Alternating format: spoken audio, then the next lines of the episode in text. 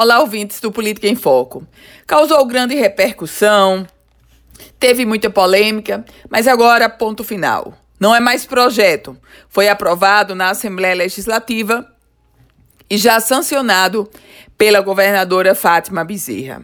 Eu faço referência à legislação que perdoa dívidas de IPVA de motocicletas.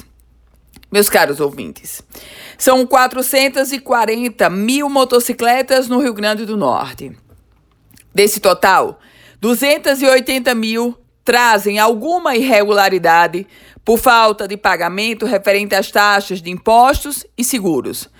Considerando que a maior parte dessa frota, na faixa de 160 mil motos, é composta por veículo de até 150 cilindradas, a governadora Fátima Bezerra, após esse amplo debate, considerou a possibilidade de remissão da dívida do IPVA para esses proprietários. Na prática, a governadora perdoa cerca de, 29, 29 milhões de reais para garantir a recuperação de 14 milhões de reais na arrecadação anual do Estado.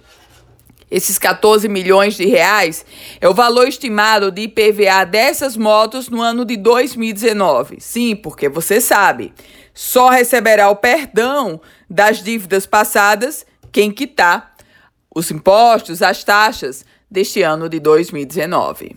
Eu volto com outras informações aqui no Política em Foco com Ana Ruth Dantas.